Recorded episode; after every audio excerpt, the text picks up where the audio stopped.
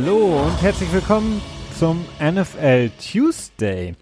Woche 12 ist rum und deshalb gibt es dementsprechend eine geupdatete Version vom NFL Tuesday, ganz frisch für Woche 12. Ähm, falls ihr euch fragt, das ist nicht Teil 2 der letzten Woche. äh, falls ihr euch fragt, wo der geblieben ist, der äh, ist, Ist nie entstanden. Äther verschwunden. Der ist, in, ja genau, der ist verschwunden, nie rausgekommen. Den halten wir unter Dach und Fach. Äh, der wird niemals veröffentlicht werden. Der war Äh, zu kontrovers. Wir haben uns im Prinzip drei Stunden am Stück nur sowas von in den Haaren gehabt. Das Genau. äh, konnten wir euch nicht zumuten. Und im äh, Anbetracht der Tatsache, dass wir unsere Freundschaft weiter pflegen wollen, haben wir diesen Tag ganz schnell vergessen. Genau, deswegen machen wir einfach weiter. Äh, Teil 2 Woche, äh, der letzten Woche, Woche 11 gibt es nicht. Deswegen normal im Fluss mit dem NFL Tuesday Woche 12. Aktuelle Version, äh, Christian.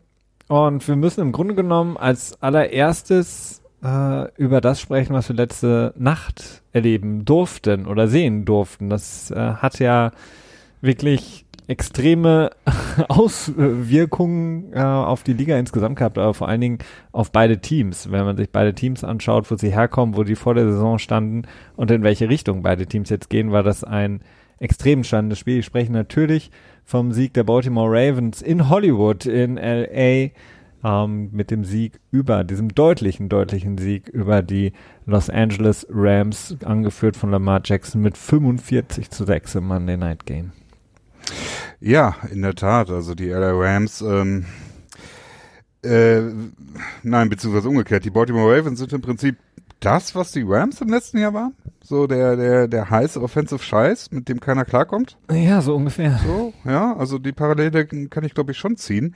Ähm, und die Rams sind ausgeguckt worden und leiden natürlich auch immer wieder unter Verletzungspech, aber ähm, ganz besonders äh, schlecht sieht es im, im Prinzip aus. Und Jared Goff, äh, man, du wirst immer mehr zurückerinnert an sein an sein Rookie-Year, dass er noch unter Jeff Fisher absolvieren ähm, durfte, in Anführungsstrichen, äh, das äh, wirklich, ja, wo er schon als Bust verschrien wurde. Er bewegt sich immer mehr wieder in Richtung dieses Terrains. Und das Team, die Rams, äh, mit ihrem Umzug nach LA, wo sie doch eigentlich jetzt gerade so viel Fahrtwind wie möglich in den Segeln bräuchten, um äh, sich die Fanbase dort zu ähm, etablieren, denn ähm, es ist äh, nicht so ein leichter Markt in LA und es gab auch wieder so eine heiße Insider-Story von Seth Wickersham von ESPN, der äh, die so ein bisschen die ähm, ja, den Disput zwischen den beiden Ownern der Rams und ähm, Chargers, äh, Cranker und Sopra Sop, nein, Sopranos. Ja.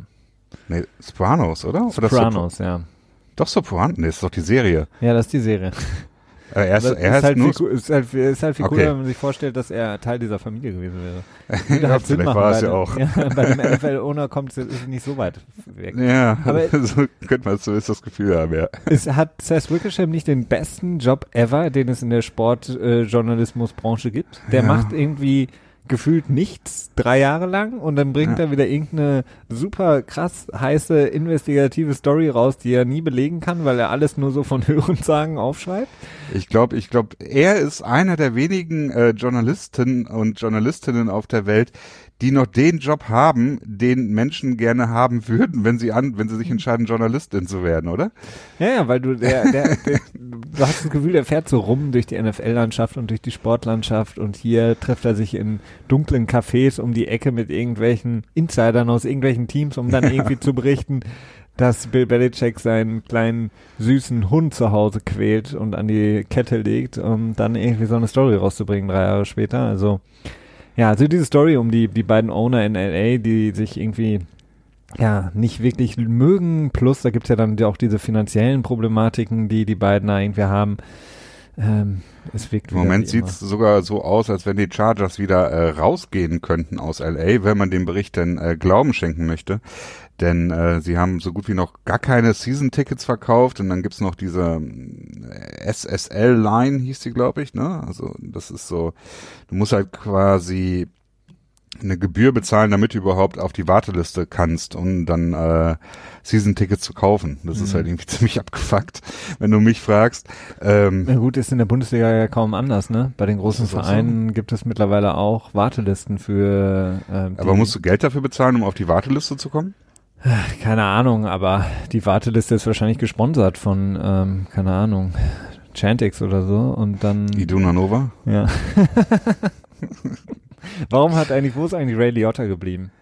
Ja, keine Ahnung, der ist von einem, von einem schlecht animierten äh, Turkey ersetzt worden. Ja, total bescheuert. Also ich kann das nicht verstehen. ähm, ja, vielleicht ist er auch schon tot. Ich weiß es nicht. Wusst, wusstest, so. Weißt du eigentlich, oder wusstest du aus dem Stegreif, warum kalter Entzug im, im Englischen Cold Turkey genannt wird? Ich musste es nachlesen ähm. und es gibt keine conclusive Antwort darauf. Und Warte mal, jetzt mal kurz überlegen, habe ich noch nie Gedanken darüber gemacht. Ich habe es immer nur so als wahr äh, hingenommen. Nee, ich habe mir halt gedacht, als ich das erste Mal Chantix die Saison gesehen habe, wieder diese Werbung, in der mhm. für alle, die es nicht kennen, es ja. geht darum, ein Mittel zu, zur Rauchentwöhnung, äh, ähnlich wie so Pflaster oder Kaugummis, aber das wirklich als Medikament mit herben Nebenwirkungen auch wurde in der letzten vor ein paar Jahren sehr sehr gut von Ray Liotta dargestellt, wirklich sehr Letztes überzeugend. Jahr sogar noch, glaube ich, oder? Ja, und mhm. äh, mittlerweile ist es jetzt aber ein komischer irgendwie ein komischer Truthahn, der da rumläuft und sagt irgendwie, dass er aufgehört hat mit Rauchen und wie toll das Leben jetzt ist. Und dann habe ich mich wieder zurückerinnert und meinte so, ach ja klar, das heißt ja auch Cold Turkey ein Entzug, ein kalter Entzug. Ja. Aber warum das so ist? Ähm, es gibt keine wirkliche ähm, in den den äh, Kein Ursprung. Dictionaries oder so gibt es keine wirklich gute Erklärung. Die einzige Erklärung, die ich gefunden habe, die okay sein könnte, ist, dass wenn man ähm, es gibt die Formulierung, dass man cold redet, also ähm, harsh und direkt, wenn man harsh und direkt mit anderen Leuten redet, kann das als cold ähm, bezeichnet werden und Turkey genauso. Also being Turkey kann halt sein, dass man halt ähm, sehr schmallippig und leicht reizbar genervt reagiert auf andere Leute. Und deswegen erklärte man sich das so, dass mhm. kalter Entzug ähm, Menschen, die man ja dann auch so ein bisschen damit verbindet, dass sie äh, leicht reizbar, ungenießbar sind. Ja, ich meine, kalt heißt es ja auch im Deutschen, kalter Entzug, ne? Also ja. kalt warm, das ist dann ja binär und dann halt je nachdem, ne, ob mit oder ohne Entwöhnungshilfe. Turkey, ja, ist eine gute Frage, keine Ahnung. Aber Passend zum Thanksgiving-Wochenende auf jeden ja, Fall. Guter Save. Kommen wir zurück zum Spiel, ja, die äh, LA Rams.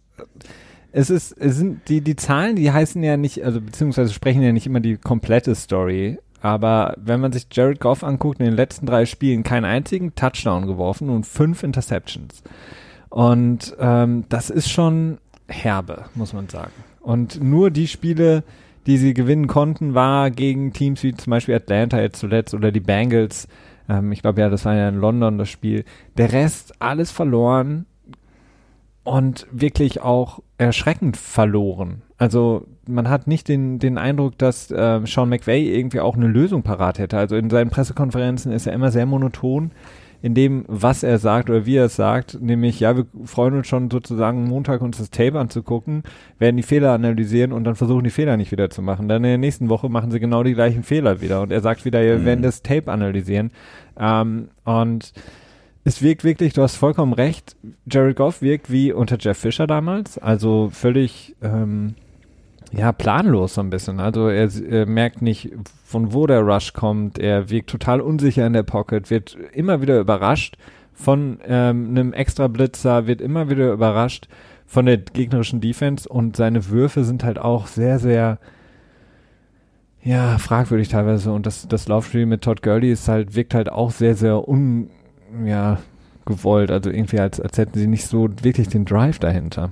Also es ist sehr, sehr un unschön, das zu sehen momentan, wenn man sich überlegt, wie du es ja auch richtig angesprochen hast, wo sie vor einem Jahr oder anderthalb Jahren ja auch standen. Ja, klar, dazu kommt natürlich auch noch, dass äh, Todd Gurley auch ja, weiß nicht, wie der offizielle Stand da gerade ist, aber auf einem Pitch-Count ist, also sprich, ähm, nicht so viel benutzt wird, wie er es benutzt wurde, vermeintlich, weil sein Knie halt nicht in Ordnung ist, auch wenn es natürlich immer wieder ähm, äh, verneint wird. Ähm, Dazu ist die Sache mit Brandon Cooks, der scheint jetzt auch noch nicht wieder komplett da zu sein. Der hat ja auch einige Zeit, hatte nicht sogar insgesamt, wie viele Spiele hat er verpasst dieses Jahr, weißt du das? Ich glaube vier insgesamt, ne? Wenn ich Doch so wenig, kann mir länger Vier vor. oder fünf, können auch fünf sein. Jetzt ja. zuletzt waren es ja drei, oder? Drei am Stück, die er verpasst hat. Alle drei mhm. Niederlagen, die sie davor hatten. Ja, insofern, also die Rams, es ist einfach äh, eine schwierige Situation für sie. Dazu kommt halt auch noch, dass sie gerade extrem auf Win Now aus sind, äh, top-heavy sind. Das hatten, hatten wir auch schon mal zum Thema hier gehabt. Ja. Ähm, das wird schwierig sein. Also ich glaube nicht, dass Sean McVay jetzt schon irgendwie auf einem auf einem heißen Stuhl sitzt. Also da muss er sich, glaube ich, jetzt noch keine Sorgen machen.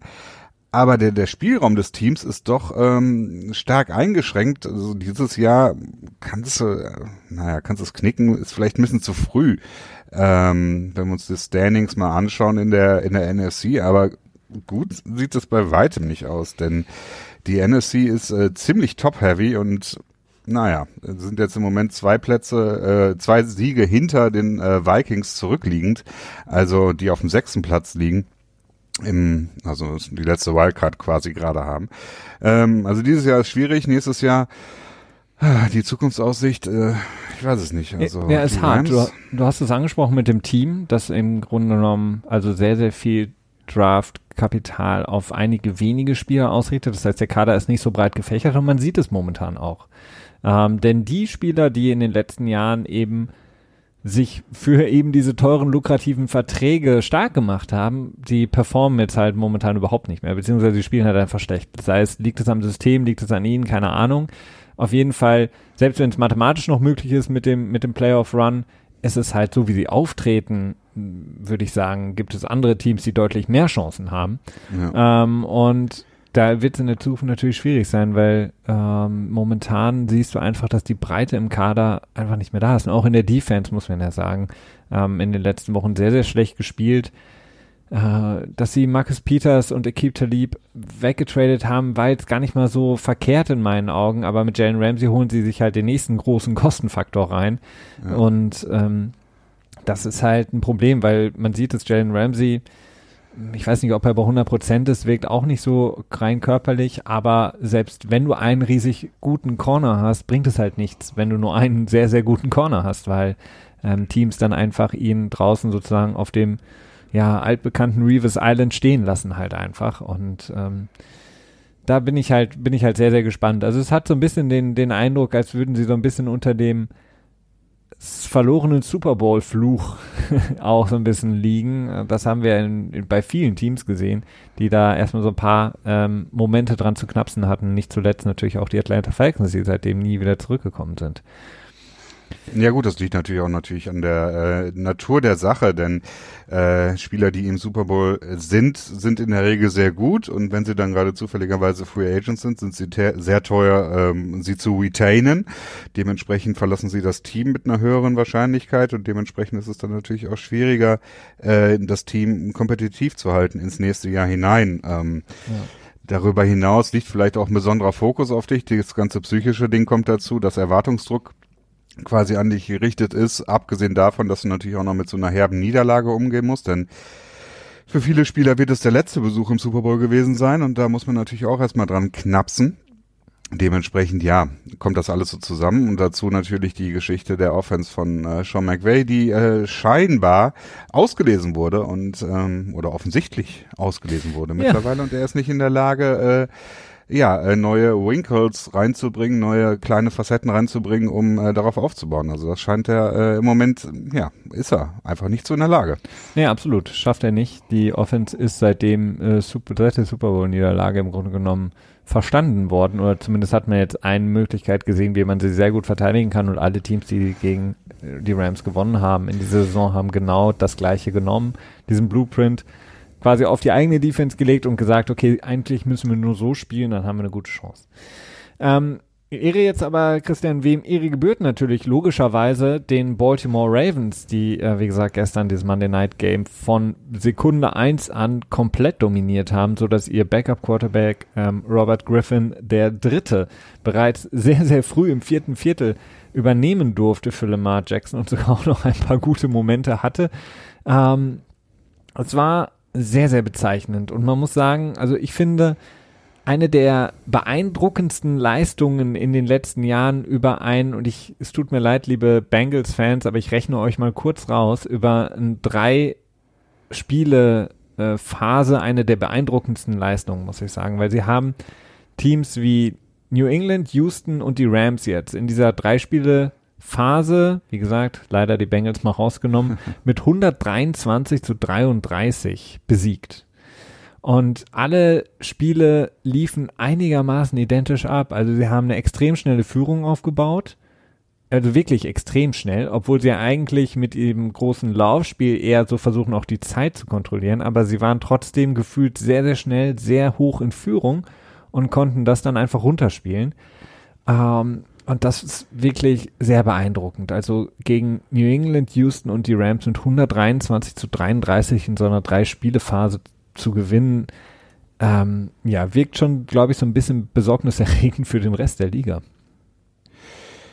Ähm, ja, doch. Also ich meine, wir haben jetzt natürlich nächste Woche den großen Knaller, wenn es gegen San Francisco geht. Ja. Ähm, das ist natürlich dann der der Test schlechthin, vielleicht der vorgezogene Super Bowl. Äh, es ist, äh, wird mich auf jeden Fall nicht super wundern, äh, auch wenn ich den Patriots halt immer den Benefit of the Doubt geben muss. Einfach, das kann ich gar nicht anders, denn äh, ansonsten würde ich mich nicht für zurechnungsfähig halten. Zu oft äh, wurde ich eines Besseren belehrt. Ähm, dementsprechend wirkt es so, als wenn sie der logische Sieger des Super Bowls sind am Ende. Ähm, aber es ist ja, ähm, ja, die ich zwei, weiß es nicht. Ich bin einfach skeptisch. Das ist das ist das Problem. Es ist ich Okay, du hast ich habe zu viele mobile Quarterbacks failen gesehen. Das ist das Problem. Auch wenn natürlich keiner von ihnen so überzeugend aussah wie Lamar Jackson bisher. Ne? Also das ist ja schon auf einem anderen Level. Ja, Lamar Jackson, ich, also ich, ich gucke ihm unglaublich gerne zu. Ich bin wahrscheinlich auch nicht der Einzige. Also ich finde ihn auch noch sehr sympathisch nebenbei. Er wirkt sehr, sehr sympathisch einfach, wenn man sieht, er hatte, es gab einen wunderschönen Tweet, den ich äh, noch gesehen hatte, und zwar vor dem Spiel hat er so kleine, kleine, so Kinder in Rams-Trikots, die am Seitenrand waren, hat er begrüßt. Also bevor das äh, Monday Night Game losging. Hat er auch ein Selfie mit ihnen gemacht? Nee, aber hat all, allen, allen Kiddies die Hand gegeben. Es waren irgendwie so bestimmt 15 Kinder. Allen hat er nacheinander die Hand gegeben und die Unterschrift des Tweets war es.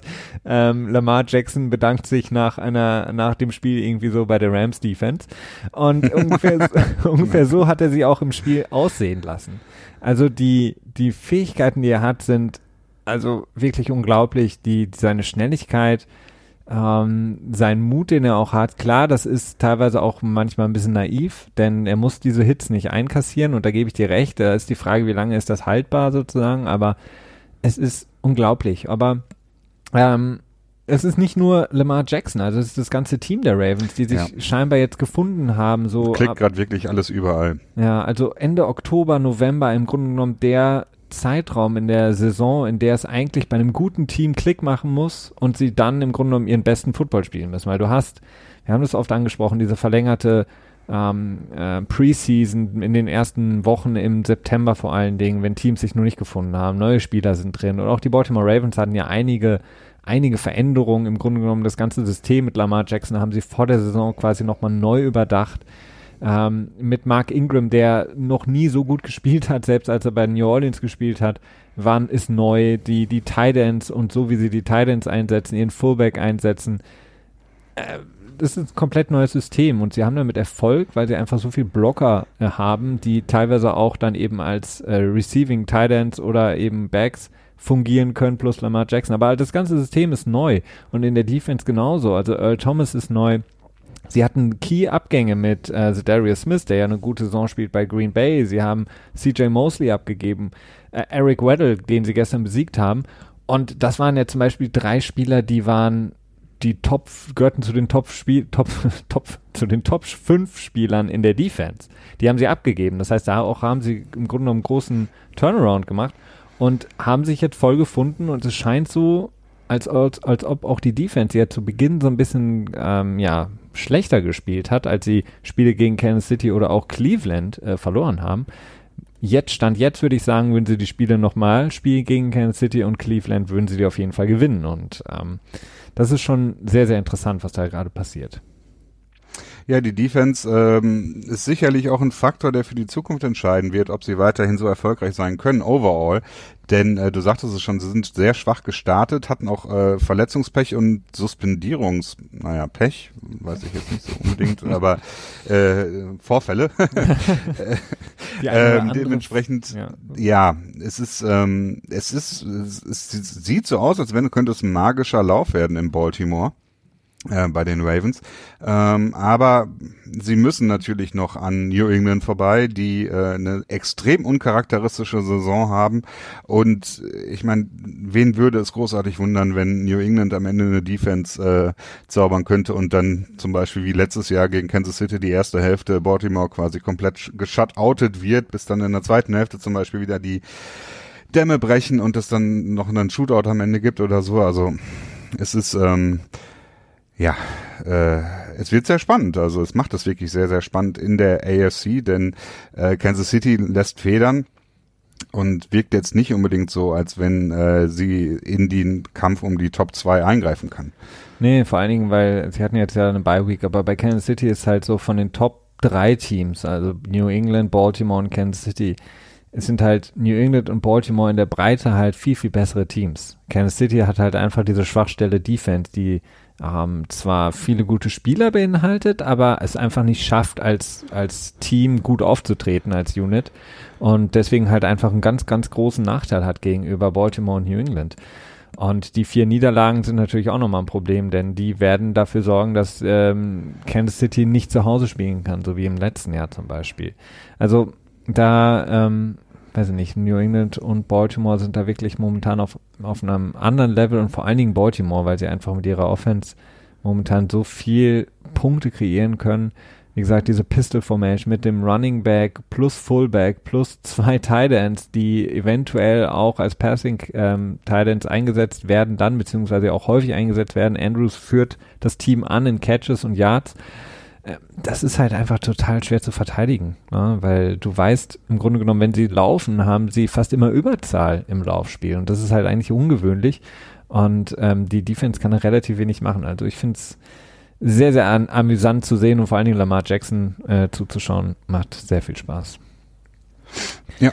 Kommen wir zu, zu, zu den anderen Teams. Was, was ist sonst noch so passiert? Es war ja ein sehr ereignisreiches Wochenende. Es war nicht nur dieses großartige Monday Night Game, was wir gestern erleben durften.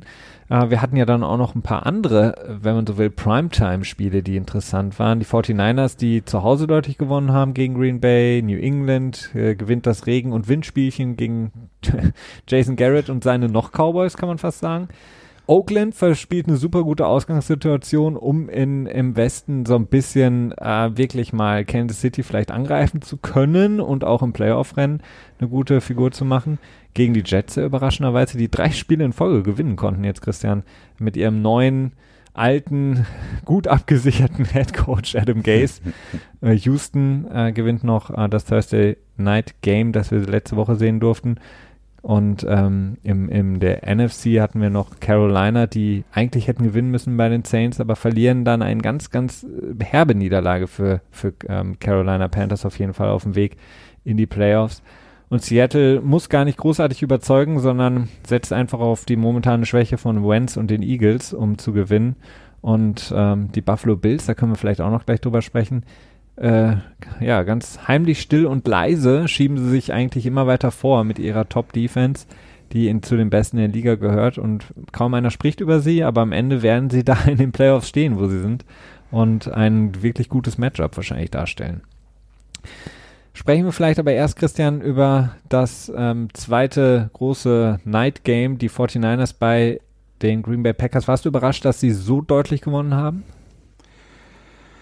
Ja, klar. Also ich glaube, es ist schwierig, was anderes äh, erwartet zu haben. Äh, das erwartet zu haben, Entschuldigung. Denn äh, mit 29 Punkten Vorsprung am Ende zu gewinnen, hm. das ist schon ordentlich.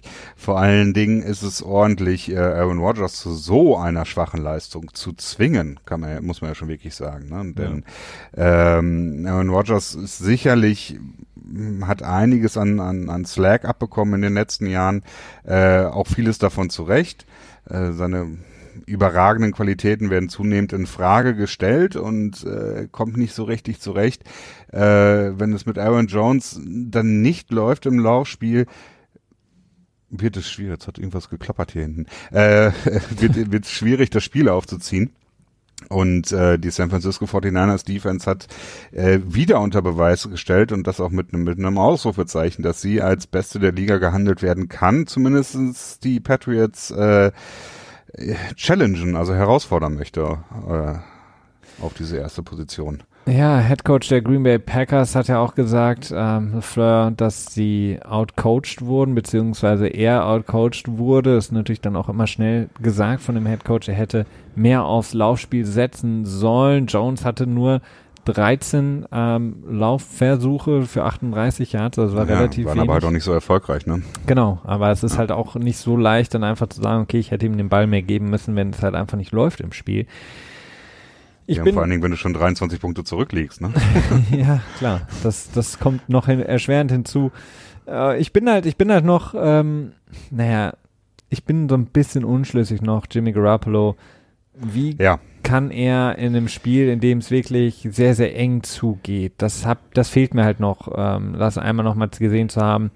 Wie, wie agiert er dann und kann er dann quasi auch das Team, wenn sie nicht sich auf ihr Laufspiel verlassen können, wie gut kann er dann spielen, beziehungsweise kann er das, das gewinnen, weil er ist jetzt momentan wirklich, ja, der hat fast einen Pitch-Count. Also er spielt sehr, sehr wenig, wenn man so will, Quarterback-Play, weil er einfach nicht muss momentan. Und ähm, sie sagen halt einfach, der sichere Weg ist, wenn wir unser gewohntes Spiel aufziehen und ähm, Jimmy Garoppolo relativ wenig mit eingefasst wird in das Ganze. Da bin ich halt gespannt, wie sieht's aus, viertes Quarter, wenn er den Game-Winning Drive irgendwie bringen muss. Ähm, ich traue es ihm zu, definitiv. Er hat es schon gezeigt, auch wenn er jetzt noch nicht so viele Spiele in der Liga gemacht hat, aber ähm, das, das bleibt halt noch zu sehen. Und George Kittle, der, man muss vielleicht sagen, oder kann vielleicht sagen, Christian, der erste wahre Nachfolger von Rob Gronkowski ist, der äh, nach seinem Auftritt oder bei seinem Auftritt bei Fox am Wochenende so aussah, als würde er morgen eine neue Glaubensgemeinschaft in Utah gründen wollen. ähm, auf jeden Fall, Kittle sieht verdammt gut aus. Und jetzt haben wir noch erfahren, er spielt mit einem gebrochenen Knochen irgendwo im, im Körper. Ich weiß gar nicht mehr wo, habe ich jetzt vergessen. Äh, Knöchel, glaube ich, Knöchel, war das. Ja, irgendwas. Ja, äh, ja, definitiv. Also äh, die Hoffnung ist natürlich vor allen Dingen in Detroit, dass Hawkinson ihn da quasi gefährlich werden kann, so als als kompletter Tight End, äh, der halt auch blockfähig gut dabei ist. Aber was San Francisco abliefert in der Offense ist gut. ja, ähm, absolut und speziell auch besonders eben, weil sie tatsächlich sich nicht auf Jimmy Garoppolo beziehen müssen, äh, sehr viel Yards after Catch, ähm, äh, Raumgewinne erzielen können und Jimmy Garoppolo mehr oder weniger ja, ich weiß nicht, als Game Manager ist das vielleicht ein bisschen unfair, ihm gegenüber das so zu nennen? Oder? Ja, ich finde es nicht unfair, das so zu nennen, weil das ist er auch, momentan zumindest. Also er hat jetzt nur nicht so den, äh, muss es bis jetzt noch nicht so zeigen, ja. mehr zu, ja. mehr zu liefern.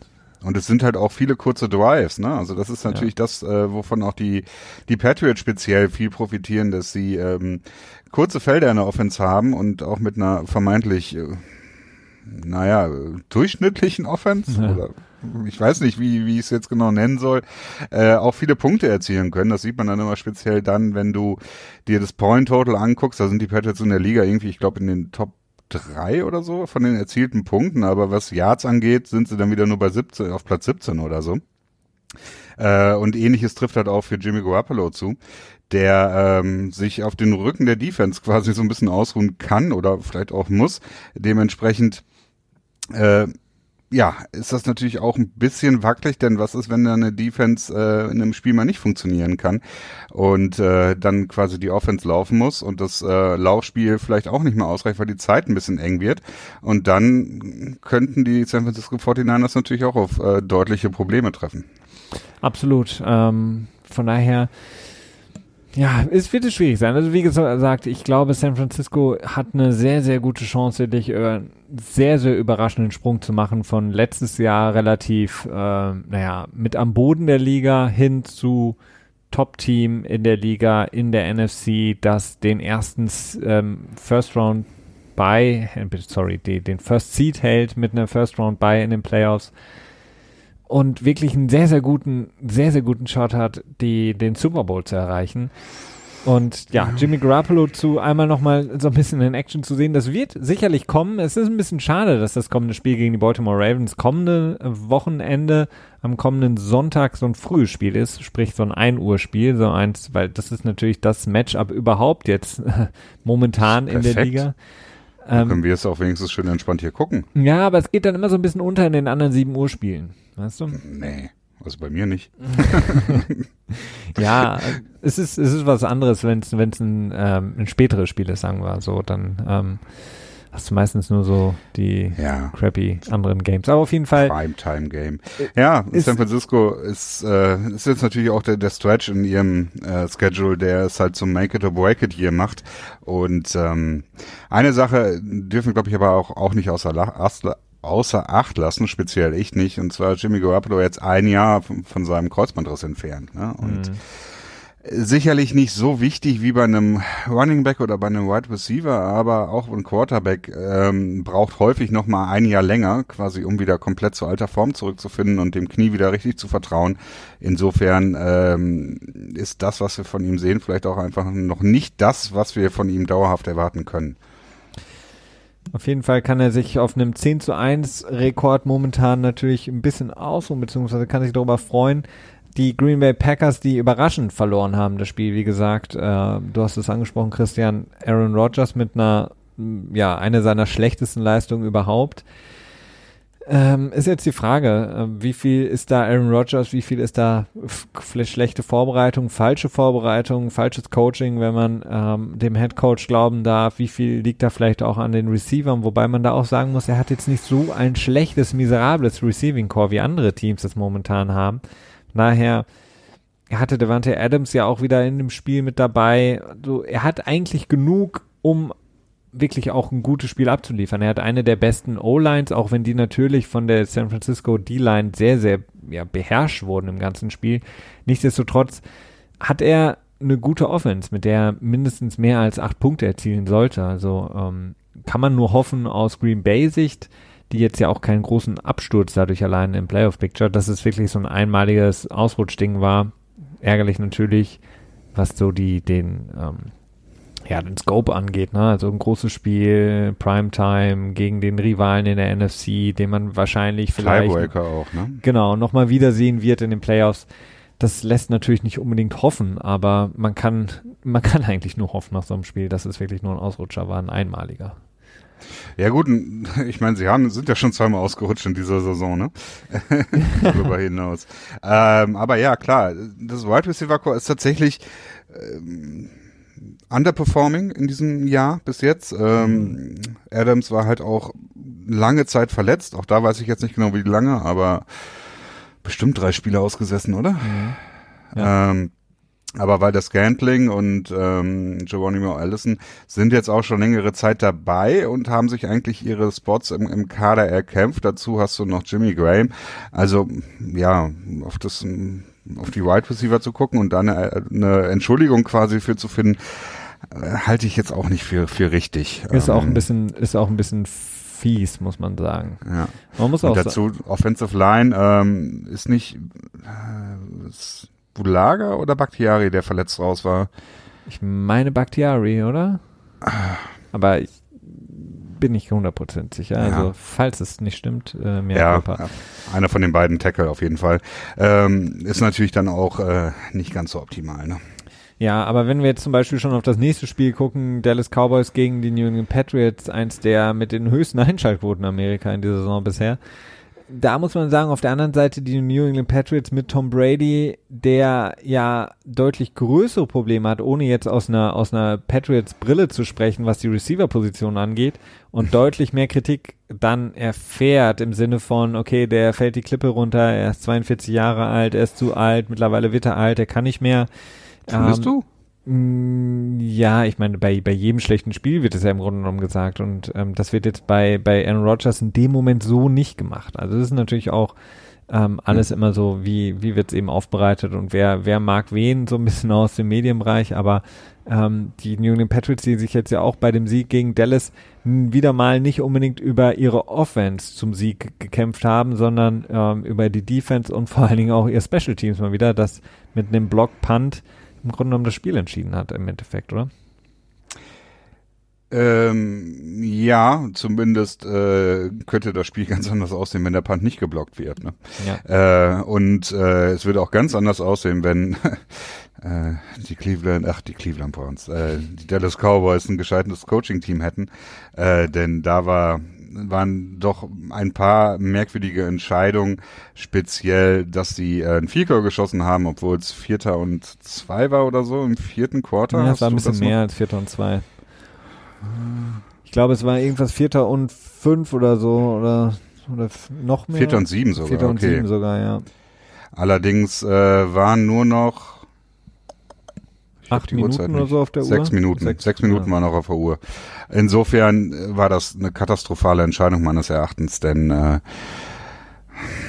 ja, ähm, ja, war nicht optimal. Ich habe auch den Presseclip von von Jason, Jason Garrett da. Zu der Lass Entscheidung? Ihn, ja, ich mache mal eben kurz an hier. Okay. You said to the guys on the radio today that you don't have the the win probability numbers and analytic numbers with you during the game. Why don't you have someone that can you can figure out that stuff during the game and have that ready to go? Yeah, just not something that uh, we think is best for our team. It's more in the framework and the preparation leading up to. That's where the analytics come into play. Not you don't want to be sitting there during the game and saying how, how do you balance this play whether or not it should be called. Yeah, again, that's just our approach. Different people have different approaches. Ja, andere Menschen haben andere Verhaltensweisen. Ne? Ähm, Jason Garrett, äh, der massiv unter Feuer steht, ähm, Jerry Jones, der Owner und General Manager der Dallas Cowboys, äh, zeigt sich äh, zunehmend verschnupfter, was seinen Head Coach und seine Familie angeht, wie er es dann ja auch immer ganz gerne nennt, sein, sein Coaching-Staff und seine Angestellten bei den Dallas Cowboys. Ähm, dazu kam noch, dass diese wirklich höchst peinliche Darstellung des Special Teams von den Dallas Cowboys, dass sie, die sie abgeliefert haben, als ähm, ich glaube, das waren drei Puntversuche in Folge, ne? Ja. Also sie haben es äh, einfach nicht gecheckt, dass beziehungsweise ja. nicht gecoacht, dass der der äh, der Kick oder der Punt Returner in dem Moment einfach die 10, 15 Yards weiter nach vorne geht. Auch beim Kickoff war es so. Ja, das kam auch noch dazu, dass die Kickoffs quasi von den Patriots konstant irgendwie an die 10 bis 20 Yard Linie geschossen wurde und äh, Dallas völlig überrascht davon war und überhaupt nicht wusste, wie sie damit so umgehen sollten. Also es war wirklich peinlich, muss, muss ich schon sagen. Ja, vor allen Dingen, man kann ja einem beim ersten Mal überrascht sein. Okay, Windverhältnisse, Regenverhältnisse, du kennst das Stadion nicht so gut wie die Patriots. Mhm. Okay, lass dich einmal überraschen, meinetwegen. Aber dreimal hintereinander, jeder Kickoff, jeder Punt war im Grunde genommen ähm, so, ein, so ein totales Durcheinander bei den Cowboys, die ähm, den Ball ja auch fast jedes Mal gefummelt haben. Sie haben ihn zum Glück für sich immer wieder ähm, recovered, aber weil äh, Spieler völlig überrascht waren, dass auf einmal der Ball ja. zu ihnen kommt, weil der eigene ähm, eigene äh, Returner, der dafür ähm, in dem Play vorgesehen ist, den Ball zu fangen, äh, viel zu weit weg stand. Also und das ist, finde ich, glaube ich, noch der größere Fehler, den Jason Garrett in dem Spiel gemacht hat, als ähm, nicht für das vierte Down zu gehen, war im Grunde genommen die Field Position, die er da verschenkt hat, weil wenn man das zusammenrechnet, das sind, glaube ich, ja. 50, 60 Yards gewesen, die er insgesamt verschenkt hat in dem Spiel. Einfach nur, Hidden weil. Yardage, Felix. Ja, einfach nur, weil er nicht äh, in der Lage war oder sein, sein ähm, äh, Special Teams Coordinator nicht angewiesen hat oder der selber nicht in der Lage war, einfach dem Returner zu sagen, stell dich an die 20-Yard-Linie. Und dann mach genau das, was du beim, ähm, beim Panten, was beim Panten trainiert wird. Und das verstehe ich halt Wobei halt nicht. Das, Und das haben sie, 50, sie haben sich schon angepasst, glaube ich. Ja, ähm, aber 50 bis aber 60, es hat ja nicht geklappt. 50 bis 60 Yards in dem Spiel mm. sind halt der Sieg oder eben nicht.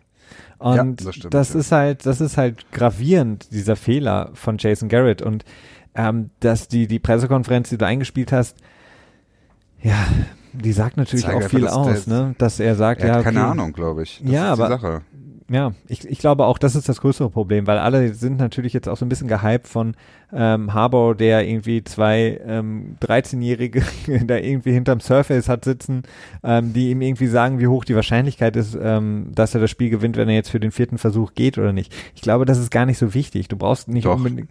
Nee, du brauchst nicht jemanden, der da oben sitzt und dir die Wahrscheinlichkeiten ausrechnet. Du musst einfach nur diese Entscheidung selber auch treffen. Du musst halt einfach, in dem Moment muss Jason Garrett die Entscheidung treffen.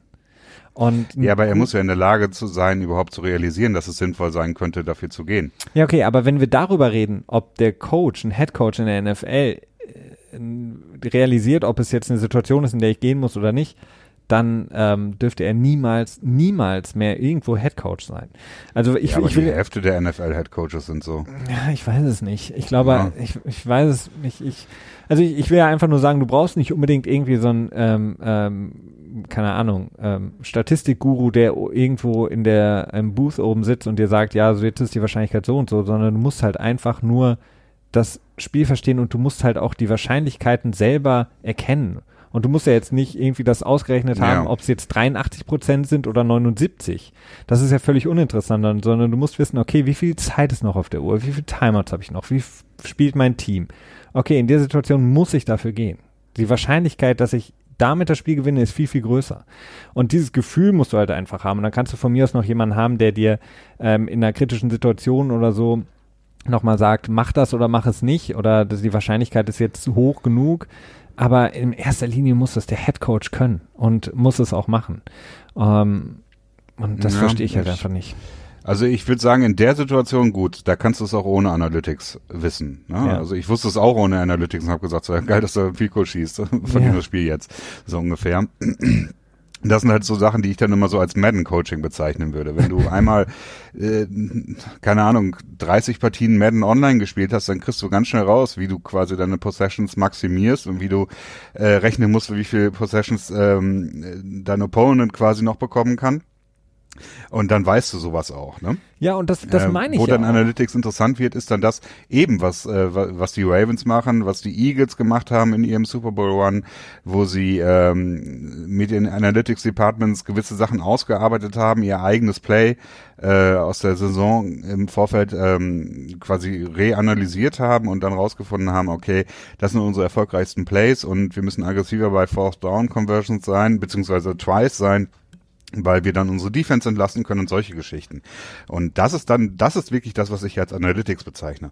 Genau, aber die, die, was ich halt ähm, einfach nur meine, ist, die Analytics kann dir die, die Zukunft nicht vorhersagen. Das kann niemand. Aber dein, dein, deine größte und stärkste Waffe in dem Moment ist im Grunde genommen Erfahrungswerte. Und ein Head Coach hat, ich weiß nicht, wie viele Plays in seinem Leben als Head Coach, Assistant Coach und manchmal sogar noch als Spieler vorher, so wie Jason Garrett in seinem Leben erlebt. Ja, aber Und die, da- aber die NFL war doch unglaublich konservativ immer, was, was Playcalling anging. Ja, aber trotzdem musst du ähm, doch wissen und du musst rechnen können, wie viel Plays habe ich noch, wie viel Possessions bekomme ich noch, wie sieht das mit den Timeouts aus. Also da meine ich halt einfach, Erfahrungswerte sind viel, viel mehr wert und die Erfahrungswerte müssten in dem Moment einfach sagen, Jason, spiel das vierte Down aus.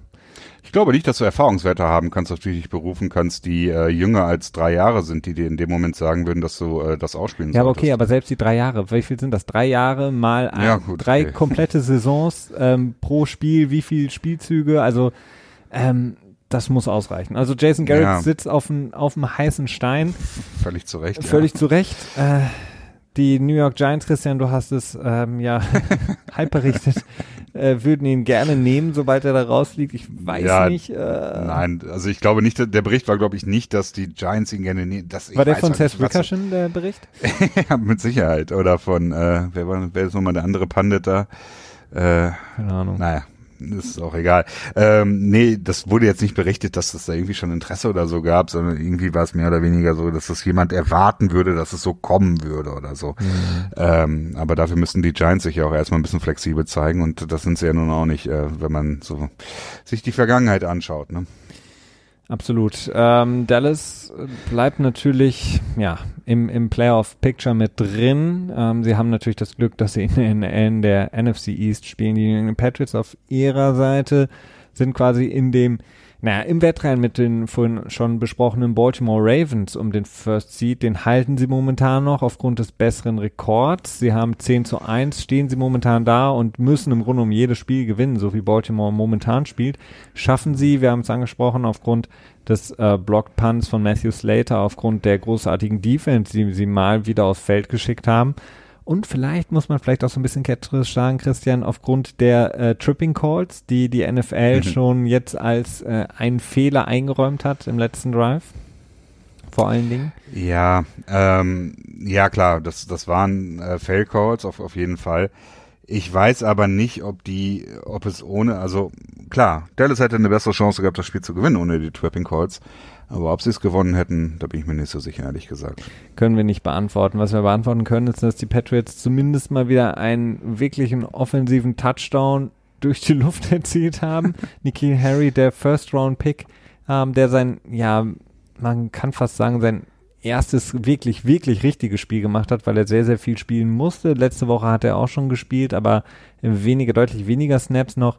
Jetzt diese Woche ohne Senu, ohne Philip Dorset hat er dann deutlich mehr gespielt. Ich glaube, über 80 Prozent der Snaps hat er selber auch gespielt. Insgesamt nur ein Catch, aber das war ein Catch für 10 Yards. Ähm, guter ein Catch Touchdown. für einen Touchdown.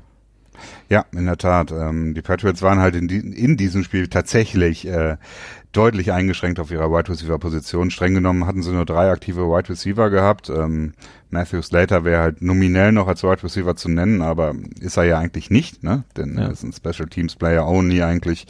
Und wenn er auf, als Wide Receiver auf dem Feld steht, dann ist das eigentlich immer ein sehr starkes Indiz dafür, dass es ein Laufspiel wird. Ja.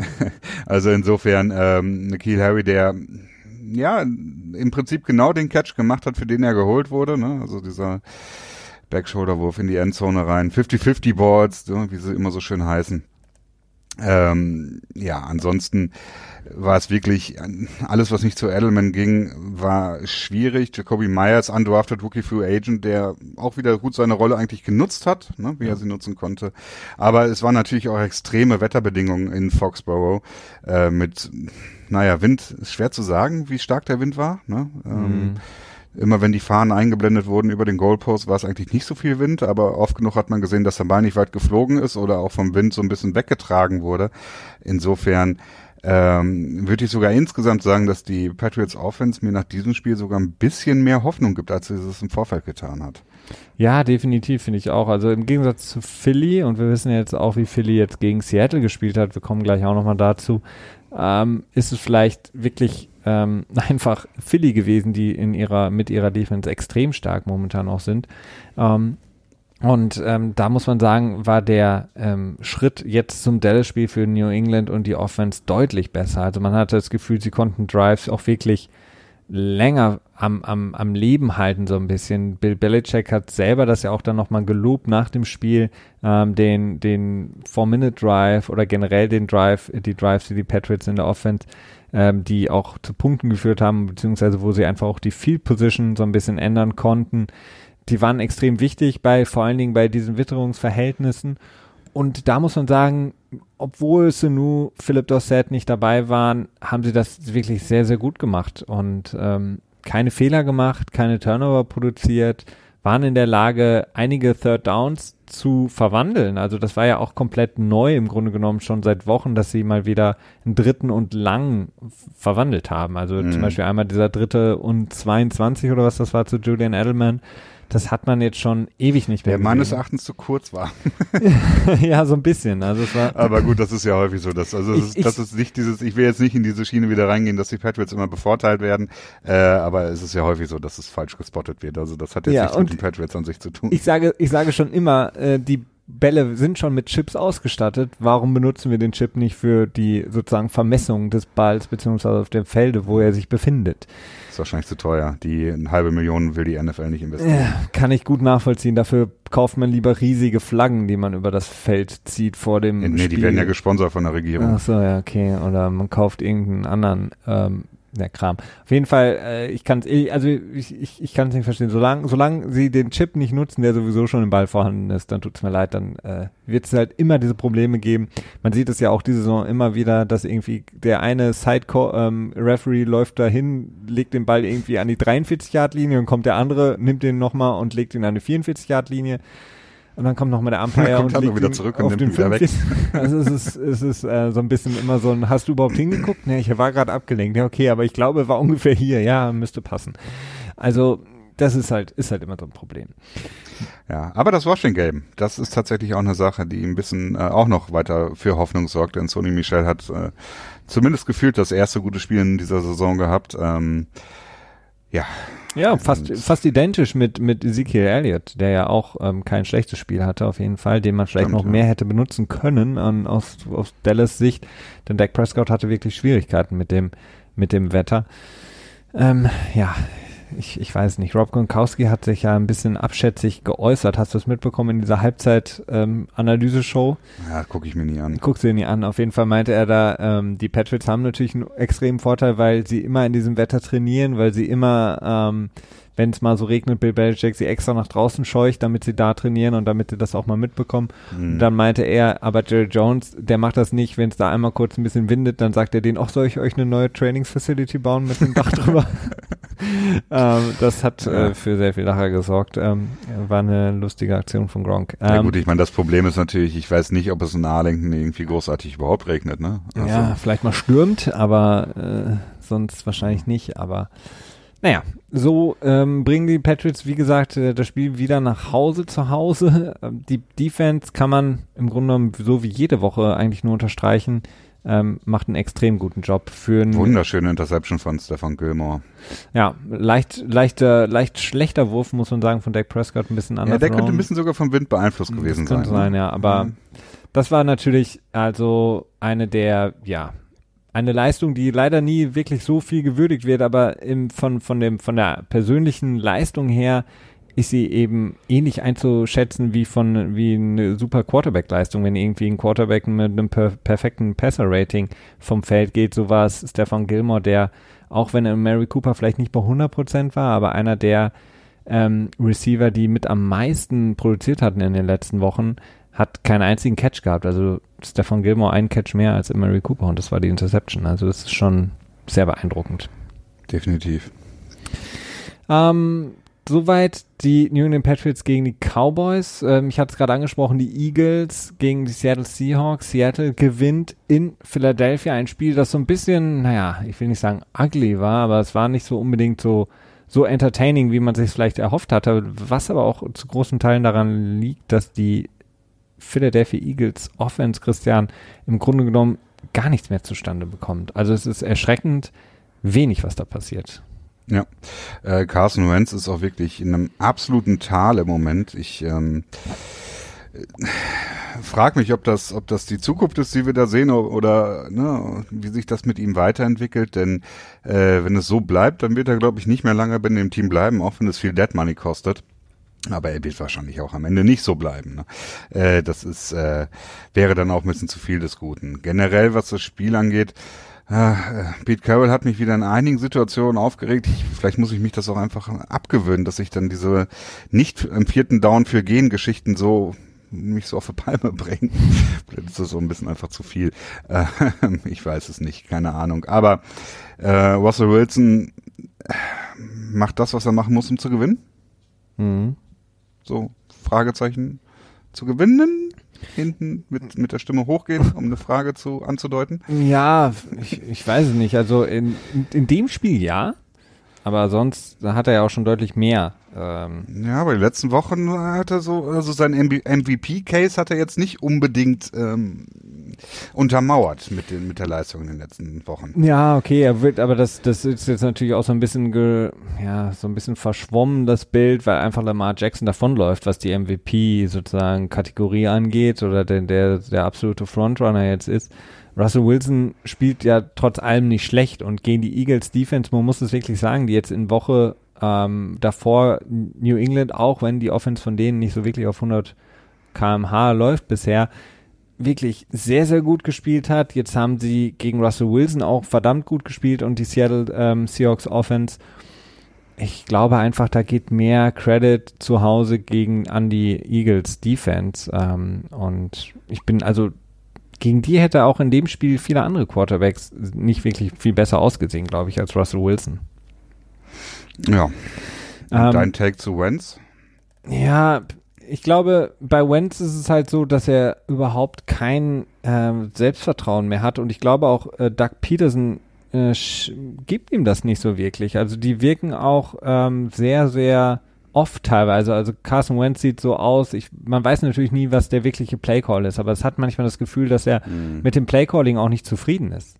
Ähm, besonders wenn es dann ähm, in dem Spiel hatte ich ein paar Mal den, den Eindruck, ähm, dass es natürlich irgendwie dann Dritter und sieben oder acht, Dritter und neun und das Playcall, was er bekommt, nicht unbedingt das ist, worauf er in dem Moment denkt oder Bock hat beziehungsweise denkt, das wäre jetzt der, das Playcall, um das First Down zu erreichen.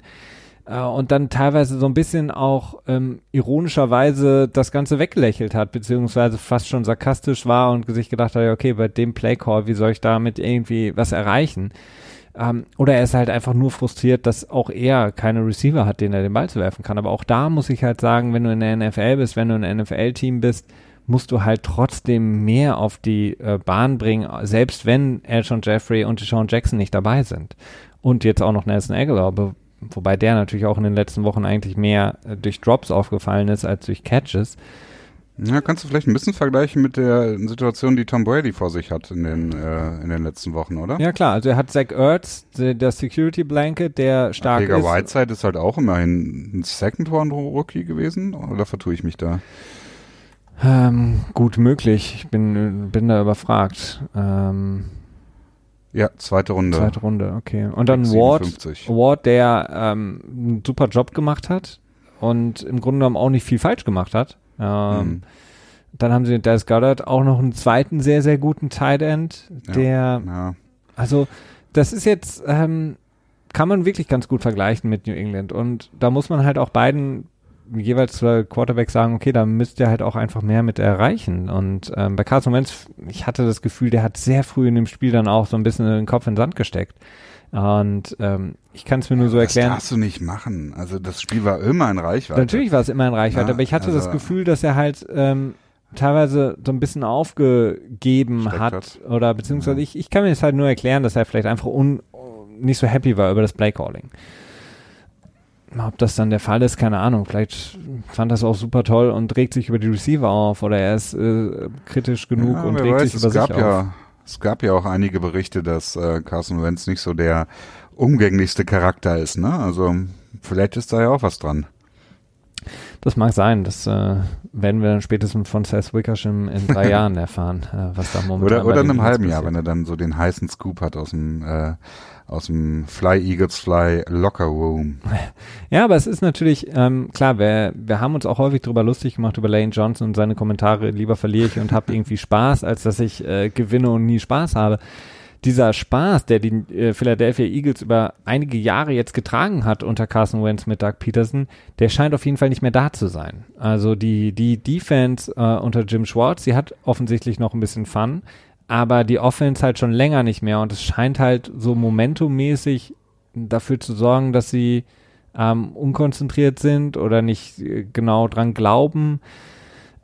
Also ich kann es mir nicht anders erklären. Ähm, und dann fehlt da jetzt natürlich auch noch Brandon Brooks, der vor dem Spiel ähm, sozusagen gesagt hat, er kann nicht spielen, auch sehr interessant. Ähm, er ist sehr offen darüber gewesen, dass er mit einer ähm, schon lange Zeit äh, psychischen Erkrankung ähm, umgehen muss oder versucht hat, damit umzugehen, lernen musste, damit umzugehen und dann einen wirklichen. Ist, während des Spiels ist er rausgegangen. Was du meintest, war die Woche davor, glaube ich, oder?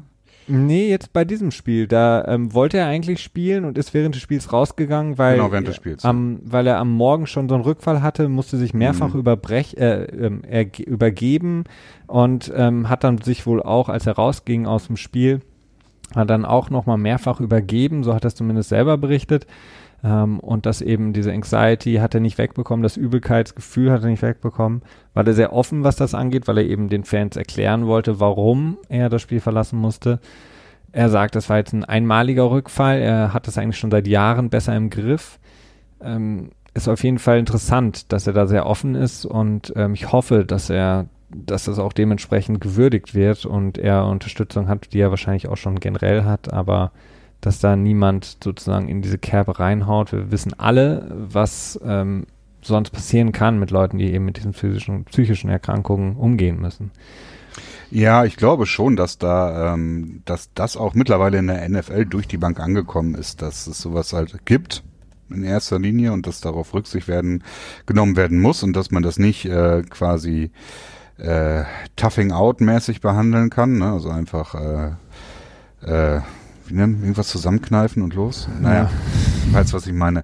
Ähm, und so was ich mitbekomme, klar, es wird immer irgendwie so einen Stephen A. Smith geben oder was auch immer, der dann sich den seinen gegenüber den stehenden Partner anschreit und sagt, bla bla bla, da muss ich McAfee mal ist jetzt der zusammenreißen. neue. Ah ja, okay, ja gut, der das ist ja auch direkt richtig mit Barstool, ne?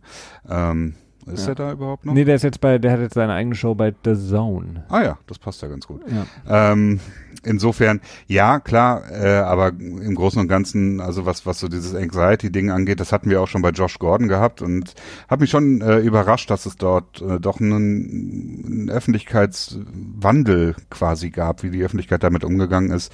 Anders, wenn, wenn wir das jetzt hier so in Deutschland betrachten, wie da quasi darüber berichtet wird. Äh, und uns jüngst an, wer war das von Dortmund? Keine Ahnung.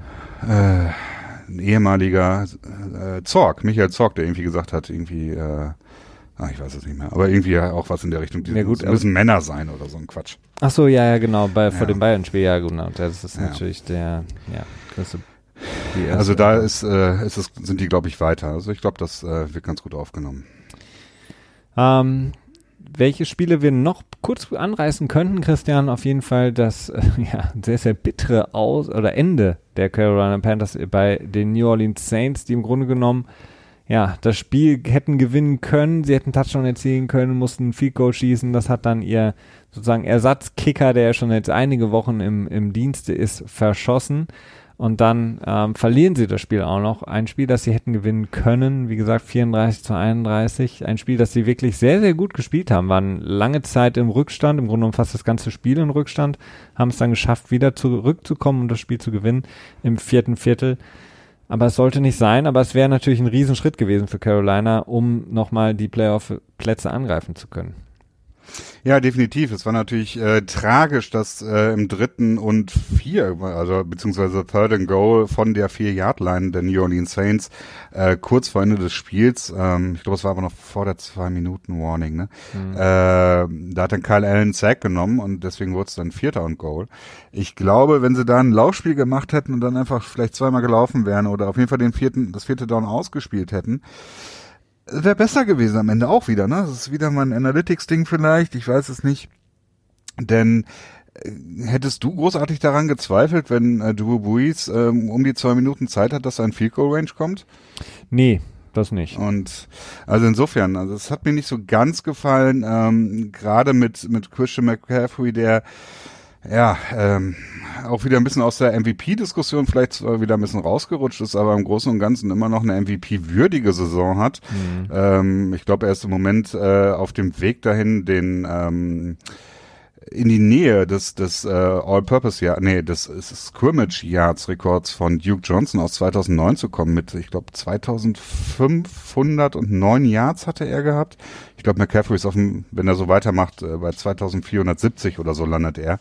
Also eine extrem starke Saison. Ja. Wenn du das überlegst, ein Spieler, der 2400 Yards quasi äh, erwirkt, ne? Ähm, und dann quasi ihn dann lieber äh, einmal reinlaufen lassen oder irgendwie, keine Ahnung, und dann den vierten und zwei vielleicht, wenn das nicht klappt, Touchdown erzielen und dann hast du eine, ja, es wäre meines Erachtens besser gewesen. Ja, und es hätte ja, wie gesagt, also jetzt stehen sie 5 zu 6 da, das wäre halt eine ganz andere Ausgangssituation gewesen. Wir haben über die NFC ja schon gesprochen, äh, das Playoff Picture, wie es vor allen Dingen auch unten aussieht. Und so ein Team wie Carolina nach so einem Sieg würde man dann auch deutlich mehr zurechnen als beispielsweise den Rams, so wie sie gestern gespielt haben und die Wochen davor. Ähm, und New Orleans ähm, zeigt so ein bisschen, dass sie doch schon auch verwundbarer sind, als wir es vielleicht gedacht haben. Also die Defense, die ja sehr, sehr gut gespielt hat über einen gewissen Zeitraum, jetzt in den letzten Spielen. Ja, aber nur solange Drew Brees nicht da war. Ja, so ungefähr. Ne? Als er wiedergekommen ist, hat er gesagt, so, okay, jetzt brauchen wir nicht mehr. Wir haben jetzt, unseren Part erfüllt hier. jetzt ähm, ich meine, der nicht zuletzt natürlich die Niederlage gegen Atlanta und jetzt das hätte auch eine Niederlage zu Hause sein müssen, eigentlich aus Carolina Sicht. Ähm, äh, zeigt auf jeden Fall, dass New Orleans nicht unbedingt naja, so den, der, der Top-Aspirant momentan ist in der NFC. Also das hat man ja vor ein paar Wochen noch gedacht, als Drew Brees zurückkam in dem ersten Spiel und die, die Phase, die sie mit Teddy Bridgewater so bravourös überstanden hatten, dass mit Drew Brees das Ganze jetzt natürlich ein relativ einseitiges Rennen werden könnte in der NFC. ist jetzt nicht der Fall. Also sie zeigen auf Hm. jeden Fall auch einige Schwächen, was natürlich die Spannung insgesamt steigt und ähm, das ist auf jeden Fall schön zu sehen. oh, Entschuldigung. Kein Problem. Jetzt ist mir gerade Tee in, in den Rachen gerutscht. Deswegen trinken Ähm. wir auch nur Bud Light Platinum eigentlich, Christian, und keinen Tee. Party Tower, ne? Party Ah, doch nicht. Ich, sag, ich dachte, das wäre jetzt hier beim, beim Tower, das, beim Turm des Grauens und nicht auf dem Partyturm die Party. nee, ist es nicht. Ähm, ja, Ja. Ähm, okay, das war jetzt ein bisschen off-Script hier. Aber gut, wir haben ja generell kein Skript, ne? Insofern. Ja, ist immer alles Äh, was auf jeden Fall noch zu erwähnen ist, äh, die doch eher ungewöhnliche ähm, Pass Interference Challenge, die gegranted wurde, ne? Ja, wobei da muss ich sagen, ähm, gut, wir hatten das jetzt schon mehrfach die Saison, dass man sich gedacht hatte, okay, also wenn das keine Pass Interference ist, wir erinnern uns beispielsweise DeAndre Hopkins vor l- letzte Woche gegen gegen ähm, Baltimore. Da war es jetzt halt auch eine relativ offensichtliche ähm, Pass Interference. Ja, aber es wurden viele Pass Interferences Challenges, die von ähnlicher Qualität waren, Mhm. äh, speziell früh in der Saison abgelehnt. Das ist die Sache, ne? Das stimmt, ja. Ähm, aber Ähm. bei dieser war es halt wirklich so, der Ball war in der Luft, also von ähm, Allen war der Ja. Ball geworfen worden und ich weiß gar nicht mehr, wer das war. War das Samuel? Oder ich meine, oder ich meine, es war, 17? Ich meine, es war ich. Curtis Samuel, oder? Äh, Ich Bin- weiß es nicht mehr. Ich bin mir nicht mehr ganz sicher, aber ich oder, ja, oder vielleicht war es auch nicht Curtis Samuel. Auf jeden Fall, ähm, der, dass er da gehalten wurde in dem Moment, sein, sein, seine Route behindert wurde, das war einfach zu offensichtlich, als das nicht auch zu overturnen dann in dem Moment, finde ich. Ähm, tja, ja, aber es gab halt viele solche Calls, wo du wahrscheinlich dann gesagt hättest, das wäre zu offensichtlich gewesen, es nicht zu overturnen, ja, oder? wahrsch- wahrscheinlich schon, aber es war jetzt halt nicht so dieses klassische Handfighting, äh, man springt irgendwie Das stimmt. gemeinsam hoch und Mhm. hat er jetzt den Arm wirklich festgehalten, hat er den Arm so festgehalten, dass der Receiver nicht wirklich den Ball greifen konnte. Das war eben in dem Moment nicht der Fall, sondern hat gesehen, okay, er geht in seinen Laufweg rein, unterbricht seinen Lauf oder zumindest behindert ihn daran weiterzulaufen und deswegen kann er den Ball nicht fangen. Das war jetzt so ein bisschen der Call vom Jahr davor in New Orleans gegen äh, Robbie Coleman in Light, so ein bisschen, der ja auch Ja, okay. äh, viel Mhm. zu früh reingegangen war in den Mann und den, den, der die Route damit kaputt gemacht hat. Ähm, das war jetzt so ein bisschen so eine Light-Version. Das ist natürlich Ja. bezeichnend, dass das natürlich dann auch wieder in New Orleans passiert, gegen New Orleans Das in wäre dem natürlich Moment. bitter gewesen, ne? wenn, wenn New Orleans das Spiel dann verloren hätte. Ja, Dann will ich nicht wissen, was dann los gewesen wäre. absolut. Ähm, dann, Christian, ähm, ich hatte es angesprochen, Oakland verliert bei den Jets. Ein äh, sehr, sehr unrühmliches Spiel für Oakland. Äh, zeigt, dass sie sehr, sehr inkonstant sind weiterhin. Ähm, wird zu beobachten sein, ob sie wirklich nochmal angreifen können. Es wird jetzt interessant sein, ob sie gegen Kansas City total untergehen oder ob sie mitspielen können. Bin ich sehr gespannt. Auch ein sehr, sehr interessantes Spiel, auch wenn das jetzt nicht äh, vom Namen her so groß ist wie die anderen Spiele, die wir jetzt sehen werden am Thanksgiving-Wochenende. Nichtsdestotrotz interessant. Aber worüber wir ja auch noch sprechen müssen, ähm, das haben wir nicht getan, ist im Grunde genommen die Situation um Miles Garrett und vor allen Dingen auch Mason Rudolph, der in dem Spiel gegen die Cincinnati Bengals gebencht wurde, offiziell aufgrund seines schlechten Spiels. Ähm, es kam dann Hodges rein und jetzt wurde auch heute schon berichtet, dass Hodges das nächste Spiel starten wird gegen die Cleveland Browns. Ähm, kommen wir aber vielleicht nochmal zurück zu der Situation, die jetzt natürlich schon etwas älter ist. Wir haben sie letzte Woche nicht besprechen können. Wie siehst du die ganze Situation um Miles Garrett, Mason Rudolph und ja auch nochmal äh, Marquise Pouncey, den man noch mit einnehmen müsste? Und äh, Odin Joby wurde, glaube ich, auch gesperrt. Ne? Ja, korrekt. Ja, ähm, ja grundsätzlich, es ist ähm, schlussendlich tue ich mich schwer damit, das zu beurteilen am Ende, denn die Vorwürfe, dass Mason Rudolph oder die, das, ähm, der Bericht oder die Verteidigung äh, von Miles Garrett, dass ähm, Mason Rudolph ein äh, rassistisches Schimpfwort, wäre das richtig? Ja. Slur, Hm. ja, Schmutzausdruck, äh, benutzt hat, ähm, wurde praktischerweise von der NFL nicht überprüft irgendwie. Das ist dann auch wieder so ein Zeichen, wie die NFL damit umgeht. Erst wurde berichtet, dass sie dafür keine Beweise gefunden haben. Dann wurde berichtet, ach nee, äh, wir haben uns das gar nicht angeguckt, weil wir das Audiomaterial gar nicht zur Verfügung haben. Ist natürlich auch schwierig, wenn du so ein Unternehmen bist, das im Jahr 17 Milliarden Dollar Umsatz macht, dann kannst du auch nicht irgendwie erwarten, dass du dir dann beim Sender anrufst und sagst so, hey, habt ihr mal so die, die Tondaten da? Äh, ist nicht so einfach machbar? Nein. Natürlich ist es einfach machbar, hat mich tierisch genervt. Ähm, grundsätzlich wäre so oder so eine Sperre für äh, Mason Rudolph nötig gewesen. Nicht nur, ich glaube, 50.000 Dollar Strafe, die er bekommen hat, sondern darüber auch hinaus ähm, ein Spielsperre oder so, denn ja, es war viel zu viel meines Erachtens, als dass es ohne Sperre gehen würde. Ähm, und was die Sperre indefinitely von Miles Garrett angeht, es ist schon okay, denn je nachdem, wie du es halt betrachtest, muss sich die NFL ja auch legal absichern. Ich hatte irgendwas gelesen für den Fall, dass sie ihn jetzt irgendwie nicht sperren würden oder nicht adäquat sperren würden und er nochmal sowas machen würde und dann einen Spieler wirklich stark verletzen würde am Kopf, würde sich die NFL quasi angreifbar juristisch machen, ähm, weil sie den Spieler nicht irgendwie genug diszipliniert hätte oder so. Hm. Ja, es ist eine, es ist eine wirklich schwierige Situation. Vielleicht nochmal ganz kurz für die, die es vielleicht nicht gesehen haben sollten oder nicht mitbekommen haben oder wieder vergessen haben. Also zum Ende des Spiels hat ähm, Mason Rudolph, der Quarterback der ähm, Pittsburgh Steelers, im Runterfallen, als er von My, äh, Miles Garrett getackelt wurde, erst versucht, ihn in den Unterleib zu treten, so ein bisschen, sieht es zumindest mhm. so aus. Dann versucht er, die, ähm, den Helm abzureißen von Miles Garrett, also Miles Garretts Helm von dessen Kopf zu reißen, woraufhin beide dann wieder aufstehen, Miles Garrett den Helm wiederum von Mason Rudolph vom Kopf reißt ähm, und ihn als, ja, man kann sagen, als Waffe benutzt und dann ihn auf genau. seinen, nach seinem Kopf schwingt, beziehungsweise ihn auch am Kopf trifft mit dem Helm woraufhin dann äh, Pouncy ähm, ja, auf äh, Garrett einschlägt und dann auch auf ihn eintritt, ja, während er schon am Boden liegt.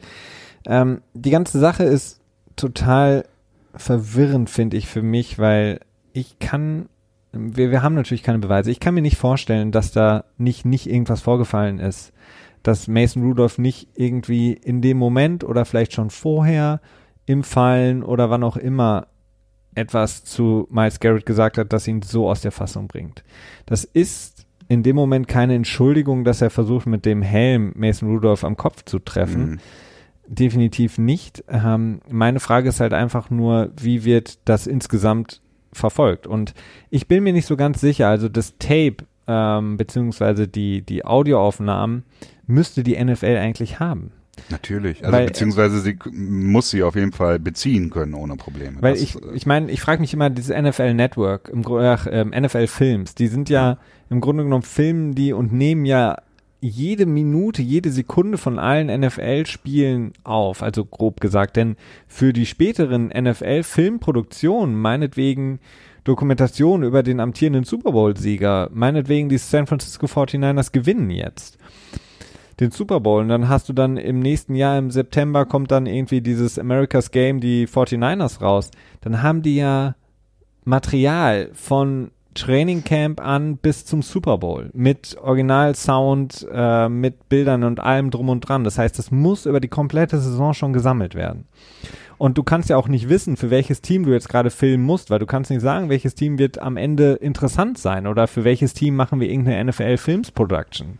Das heißt, sie müssen im Grunde genommen alles aufzeichnen und das kostet ja heutzutage A, nicht viel Geld, keine Materialien und vor allen Dingen auch keine Speicherkapazität mehr. Das sind jetzt ja nicht mehr so wie früher mit ähm, Sable ähm, irgendwelche Filmrollen, die gelagert werden müssen, sondern das sind ja Unmengen von ja. ähm, Material, die sie haben, die sie zur Verfügung haben. Und dann zu sagen, ja, okay, wir haben irgendwie das jetzt nicht gesichtet oder wir haben es uns angeguckt vielleicht oder wir haben es nicht wirklich erkennen können oder wir haben es nicht naja, offiziell haben sie ja nichts gesagt. Ne? Es haben halt nur so Leute wieder berichtet, die sich auf Quellen berufen. Ja, und ähm, da, da was halt durchaus ein Problem sein kann meines Erachtens ist, dass die Tonaufnahmen nicht verwertbar sind. Ne? Denn äh, wenn du da mit dem parabolischen Mikrofon dran gehst und dann halt in so einem Gerangel sind ja auch extrem viele Töne, die nicht wirklich gut sind, dann aufzunehmen und Sachen über, überlagern und so weiter. Ja, das aber du ist, kannst mit Sicherheit irgendwie rausfiltern. Also die Sound-FX-Sachen, wenn man sich die anguckt heutzutage, die sind schon verdammt gut. Und das ist ja das gleiche. Ja, aber die sind ja auch immer alle mic'd up. Ne? Das ist Nicht ja immer alle. ein Unterschied. Nicht alle.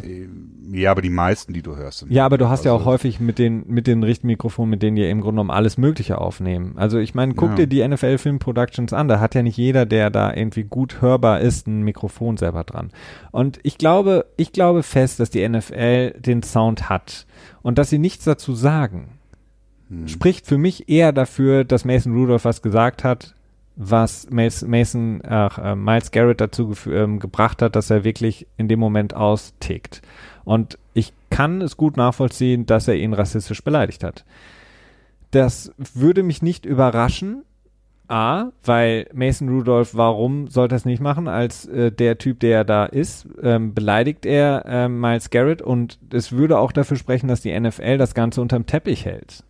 Denn die haben ja keinen Bock darauf, ähm, diesen Fall irgendwie öffentlich zu machen. Was würde passieren, wenn die NFL gesagt hätte, okay, wir haben uns das Tape angeguckt, wir haben es gehört, Mason Rudolph hat Miles Garrett rassistisch beleidigt und dann kämen sie nämlich in die Bredouille, Mason Rudolph zu sanktionieren. Und die einzige mögliche Sanktion wäre, ihn für immer aus der Liga zu schmeißen. Und ich glaube, da haben sie einfach keinen Bock drauf und deswegen wird es einfach nicht gemacht. Das ist so meine einzige, die einzige logische Erklärung, die ich mir natürlich auch, ich kann es nicht nachbeweisen, aber das ist die einzig logische Erklärung, die sich mir erschließt, Nee, das, das dass die NFL sagt, mit. no way. Also sie äh, müsste Mason Rudolph nicht, Tape. müsste nicht äh, komplett aus der Liga schmeißen dafür. Das müssten sie nicht. Ich, das Problem, das ich eher sehen würde, was wo die NFL wahrscheinlich Probleme mit hätte, wäre dann, wie bestrafen wir Miles Garrett? Ne? Denn Ja, ich mein- äh, sobald quasi nachgewiesen wird, dass er rassistisch beleidigt wurde, Ja, äh, und sie dann sagen, aber wir sperren dich trotzdem so und so lange, ich glaube, dann würden sie eine Menge Backlash auch wiederum bekommen. ja, aber äh, nicht, wenn du Mason Rudolph für immer aus der Liga schmeißt. Ja gut, aber das können sie ja auch wiederum nicht, glaube ich. Das ist ja mehr oder weniger, also wenn du nach den Regeln gehst, würde ich sagen, Moment, dann wäre es unsportsmanlike conduct Nein, wahrscheinlich. Es ist, es ist ein Verstoß gegen die Personal Conduct Policy im CBA und das ist der, wenn er ihn rassistisch beleidigt haben sollte, der schlimmste Verstoß, den er machen kann als Spieler auf dem Feld. Ja gut, nee, deiner Meinung vielleicht, ja, nach, aber das ist nicht so, wie es niedergeschrieben ist, glaube ich. Ja gut, aber den Fall gab es so in dem Moment. Ich, wir haben ja zum Beispiel, wie ich sah, äh, Cooper von den Eagles damals, der ähm, ja auch im Grunde genommen keine Sanktionen bekommen hat, so wirklich. Äh, Riley Cooper, der ähm, Teammates rassistisch beleidigt hat. Ich glaube, die NFL hat keine Lust, da sich irgendwie einen einen Präzedenzfall selber zu schaffen Sie in dem könnten Moment. ihn auch nicht komplett rausschmeißen. Das würde nicht gehen. Die NFLPA würde da, glaube ich, gegen vorgehen und äh, dann auch gewinnen. Also das, das geht, glaube ich, einfach nicht. Na, da bin ich mir nicht sicher. Hm, nee, also so wie wenn ich mich jetzt richtig erinnere, Personal Conduct, ah nee, es ist ja nicht Personal Conduct Policy, ne? Hm. Das ist ja On-Field Behavior. Dann wäre es Unsportsmanlike Conduct. Naja, gut, weiß ich nicht. Müsste, müsste ich mal nachschauen. Wie dem auch sei, also die, die Situation ähm, bleibt jetzt so bestehen erstmal. Miles Garrett ist gesperrt, Mason Rudolph nicht, Marcus Pouncey hat wie viele Spielesperre bekommen? Zwei, glaube ich. Zwei. Hm. Wurde nochmal reduziert. Auch ähm, etwas verwirrend, muss man sagen, denn er schlägt und tritt auf den schon am Boden liegenden Miles Garrett ein. Das ist in der Form ähnlich, finde ich, zu bewerten wie mit einem Helm auf jemanden draufhauen, wenn jemand am Boden liegt. Der, weiß ich nicht, also Nee. Das ist, äh, das ist ja noch gepolstert und du hast keine, also okay, ich mein Fuß kann Waffe sein, ne, juristisch, aber es ist halt was anderes, wenn du mit einem harten Gegenstand auf, auf einen Kopf schlägst, der nicht geschützt ist, oder wenn du jemanden trittst, ne? Ja, Also- aber es ist natürlich, welches Bild gibt es ab, ne? Ja, Ähm, klar, das sind, stimmt, äh, ja. Beziehungsweise beide Bilder sind extrem unwertvoll für die NFL. Ähm, m- Mal schauen, also ich weiß es nicht, es wäre natürlich schön, wenn man irgendwann mal da die Auflösung bekommen könnte, beziehungsweise vielleicht, ähm, Ja, ich meine, vielleicht ähm, äh, beantragt Miles Garrett ja noch ein Grievance mit der NFLPA, ne? Dass er da quasi noch gegen vorgeht. bis dahin sind, glaube ich, Ähm. die, die Bilder oder die Tonaufnahmen wirklich schon verschwunden, zufällig irgendwo im Gullideckel in New York äh, fallen gelassen. Ah, das ist aber auch gefährlich, wenn du dann, wenn das nämlich passiert, dann geht's vor Gericht. Und dann äh, geht's in eine Discovery-Phase rein und dann fragt der Richter, ja, wieso sind sie denn weg? Sonst haben sie doch auch alle Bänder noch da. Und dann wird's, glaube ich, richtig, richtig teuer für die NFL. Das wird sie, glaube ich, nicht machen. Ja, das ist auf jeden Fall, also ich, ich weiß nicht, also ich bin der festen Überzeugung, dass es die Tonaufnahmen gibt, dass sie auch ähm, conclusive sind, äh, einfach aufgrund der Tatsache, wie die Technik momentan ist und die NF, die Produktion, die wir sehen, ähm, kann man das, glaube ich, schon so bearbeiten, dass man die Sachen auch hören kann, was die gesagt werden. Und dann würde es mich in dem Moment nicht wundern, wenn Miles Garrett in dem Moment recht hat, denn so wie er in dem Moment reagiert hat, muss irgendwas vorgefallen sein. Das war jetzt nicht einfach nur, weil, keine Ahnung, er gewinnt das Spiel. Mason Rudolph hat ultra schlecht gespielt. Ja gut, er wurde halt ein paar Mal getreten und geboxt und sowas, ne? Das kann natürlich dann auch irgendwann das Fass zum Überlaufen bringen. Also ich finde jetzt nicht, dass es die einzige erklärliche Lösung dafür ist. Die einzige nicht, ähm, nur eine, die mir plausibel erscheint. Ja. ja. Ja, ich denke, wir werden es nie erfahren. Ähm, und ich finde auch nicht, dass es so unwahrscheinlich ist, dass da kein verwertbarer Ton vorhanden ist. Also, aber gut, ich meine, wir kennen uns da beide technisch nicht aus. Ne? Das ist äh, leider der Fall, ja. Ähm, kommen wir sonst, beziehungsweise hast du sonst noch was von dieser Woche, ähm, was du uns gerne mitgeben möchtest, Christian? Äh, ja, wir haben noch ein paar Nachrichteninfos. Verletzungen gab es jetzt nicht so viel, ne? Nicht wirklich, nee. Also auch nichts, was wir jetzt großartig erklären müssen, oder? Nee. Welche Infos hast du noch? Welche? Ähm, es wurde letzte Woche berichtet, dass es wohl sehr wahrscheinlich wird, dass wir eine 17-Spielsaison bekommen werden. Allerdings war es Jason, Jason Lacanfora und ich weiß nicht, ähm, naja, wie vertrauenswürdig der ist von CBS. Also ich habe den häufig abgestempelt als ähm, als Laberkopf. Insofern äh, vorsichtig, aber das Proposal war schon ganz nett, denn äh, sollte darauf hinauslaufen, dass das 17. Spiel für alle Teams ein äh, Neutral Side Game ist, also sprich, dass sie das, äh, dass keiner der beiden Teams ein Heimspiel hat und äh, vorzüglich soll der Fokus auf International Games liegen. Das ist natürlich schon eine Sache, die sehr interessant ist. Äh, dann die üblichen verdächtigen Länder und, und Städte werden dann wieder genannt wie London, Deutschland, Brasilien und Mexiko. Ähm, alle, abgesehen von Deutschland, waren sie natürlich auch schon mal Austragungsorte für die NFL. Insofern vielleicht gar nicht mal so un unwahrscheinlich. Ähm, auch nicht unwahrscheinlich, dass die NFL das will, denn äh, die gehen wohl anscheinend davon aus, dass sie eine Milliarde Extragelder an, an Fernsehgeldern quasi dadurch erzielen können und das ist, ähm, ja. kann ich schon verstehen, warum sie das dann vielleicht wollen. Ne? Und äh, darüber hinaus soll es noch ein weiteres Wildcard-Game geben, was ich schwierig finde, wenn es nur ein weiteres Wildcard-Game in den Playoffs gibt, denn dann würde es bedeuten, dass nur der First Seed quasi eine Bye-Week bekommt und das ist dann schon äh, krass. Ähm, ich weiß nicht, fühlt sich irgendwie komisch an auf jeden Fall. Sehr, sehr mhm. stark bevorteilt für den First Seed. Ich weiß nicht, ob das so ganz rund ist. Dann die Preseason soll um zwei Spiele gekürzt werden. Äh, die Playoffs sollen noch weiter in den Februar hineingehen äh, sprich dann eher den, dem, den Oscars Konkurrenz machen, der Super Bowl dann so ungefähr, ähm, denn mehr Spiele bedeutet ja längere Zeit, vielleicht noch eine Bye Week zwischendurch, aber sie wollen weiterhin im September zur selben Zeit starten. Und dann geht damit noch einher, dass der Kader erweitert werden soll, muss. Das ist ja auch naheliegend irgendwie. Und noch so ein paar kleine technische Sachen, wie zum Beispiel, dass die ähm, die angesammelten Saisons, die die Spieler ansammeln müssen, damit sie für, ähm, für ähm, Rentenbezüge, Benefits quasi äh, gelten, äh, sollen leichter erreicht werden. Also so, das ist so was, was, was berichtet wurde, was jetzt am Ende dabei stimmt, schwer zu sagen, aber es klingt nicht unplausibel. Ja, also diese Verlängerung ist ja schon lange im Gespräch. Die, die Preseason-Verkürzung ist ja auch etwas, was schon ewig gefordert wird. Vor allen Dingen ist es für die NFL ja auch relativ uninteressant geworden, diese Preseason, weil einfach die meisten Stars gar nicht mehr spielen. Wir haben es die Saison gesehen bei den Rams, die haben keinen einzigen ihrer ähm, ja, Sternchen sozusagen aufs Feld geschickt. Ja, und jetzt siehst, du, jetzt siehst du, wie gut sie abschneiden. ja, also da, da weiß ich nicht, also mein, mein Take ist immer noch, was diese International Games angeht, so, mm, meh, weiß ich nicht. Ähm, die Preseason-Spiele könntest du ähm, als International Games viel, viel besser, einfacher einbauen, finde ich. Also gerne die Preseason. Ja, aber die wollen ja nicht in, im Training Camp reisen. Das kriegst du ja niemals im Leben hin. Ja, klar. Aber das wäre halt, das funktioniert zum Beispiel in der NBA schon sehr, sehr lange, sehr, sehr gut. Ähm, das wäre halt, fände ich halt zum Beispiel eine clevere Lösung irgendwie. Aber ja klar, es ist, ist, ein, ist eine Frage, ob es ähm, irgendwie Sinn macht. Also für mich, wenn dann die Preseason-Spiele, ja, generell die Verkürzung sehr gut. Mehr Spiele bin ich als Fan erstmal natürlich absolut dafür, was du angesprochen hast mit den Playoffs. Hm, bin ich mir noch nicht ganz so sicher. Also noch mehr Teams in die Playoffs nehmen, wir haben das ja häufig schon besprochen, führt halt auch dazu, dass du dann wirklich irgendwie so Spiele hast wie, keine Ahnung, könnte jetzt irgendwie, wenn man jetzt nach dem momentanen Stand geht, könnte sein, dass dann Chicago gegen Philadelphia spielt. Ja, und da fragt, fragt man sich natürlich auch schon, okay, ist es das wert? Ähm, ja, bin ich sehr unsicher. Ja. Jetzt muss ich überlegen, ob ich gerade einen Denkfehler dabei hatte. Ah, ist auch nicht so wichtig. Ja, also wir werden sehen, was dabei rumkommt. Also es wurden schon einige Sachen geleakt, wie es wohl aussehen soll und am Ende hat sich das dann als nicht wahr herausgestellt. Insofern mit Vorsicht zu genießen, aber es wirkt halt sehr plausibel. Insofern, ja. wer weiß. Und es ist eigentlich ganz positiv.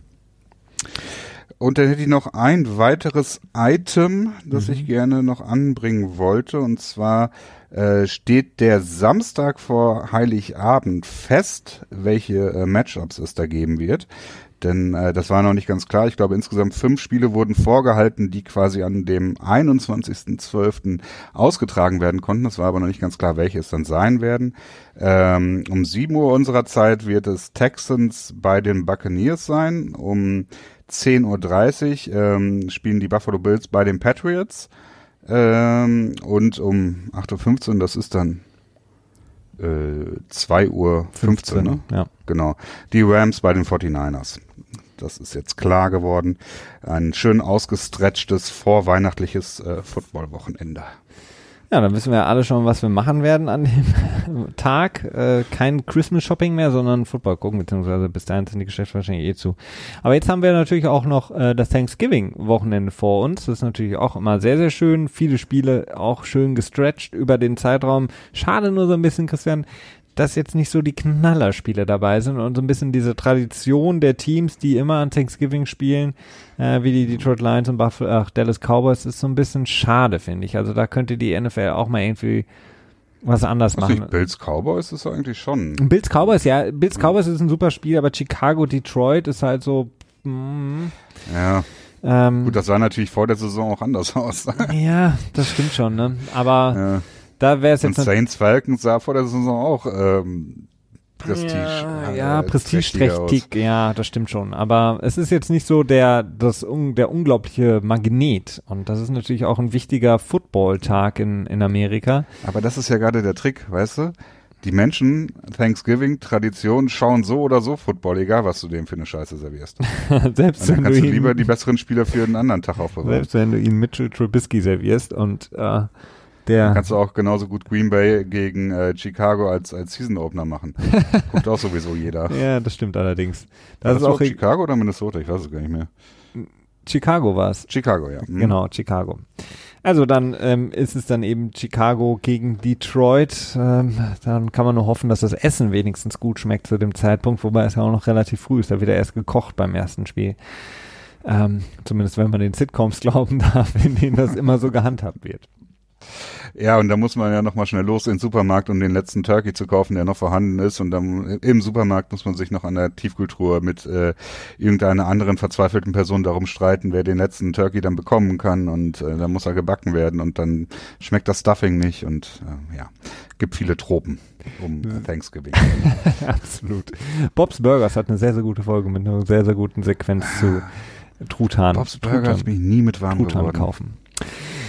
Ähm, was wir auf jeden Fall noch haben, ich danke dir erstmal, Christian, für den, den Input für heute. Wir haben es mal wieder fast geschafft. Äh, wir haben noch was Kleines äh, für euch vorbereitet aus dem Hause, aus dem ähm, ja, NFL Tuesday Production House. Ähm, haben wir noch eine kleine ähm, Werbung für euch eingebaut, die wir uns, die wir euch gleich vorspielen werden. Denn ähm, was kann man nicht Besseres machen, als ein NFL-Podcast mit entsprechender Werbung zu beenden? Ähm, das werdet ihr gleich hören. Wir wünschen euch ähm, ja schönes Thanksgiving NFL Wochenende und wir hören uns dann in der kommenden Woche natürlich wieder beim NFL Tuesday. Macht's gut. Bis dahin. Ciao, ciao. Die Tage werden kürzer. Das Jahr neigt sich dem Ende. Dieser einen Liebe, der du gäbest auch dein letztes Hände. Strahlend wie ein Stern ihr Lachen, verdient sie mehr als nur von Sachen. Wenn du in dieser Weihnachtssaison nicht erst am heiligen Abend abgehetzt einen Strauß Blumen von der Tankstelle kaufen willst, besuch uns in einen unserer zahlreichen Shops und finde den Diamanten, der deiner Liebe einen Preis gibt. Jeder Kuss beginnt mit Stuss. Dies ist keine echte Werbung. Terms and Conditions may apply. Alle Ähnlichkeiten sind rein zufällig und wir stehen in keinerlei Verbindung mit real existierenden Schmuckherstellern. Wir erhalten keine finanziellen Zuwendungen für diese Nachricht. Bitte schauen Sie in den Beipackzettel für Nebenwirkungen, besonders wenn Ihre Haut auf Nickel allergisch reagiert.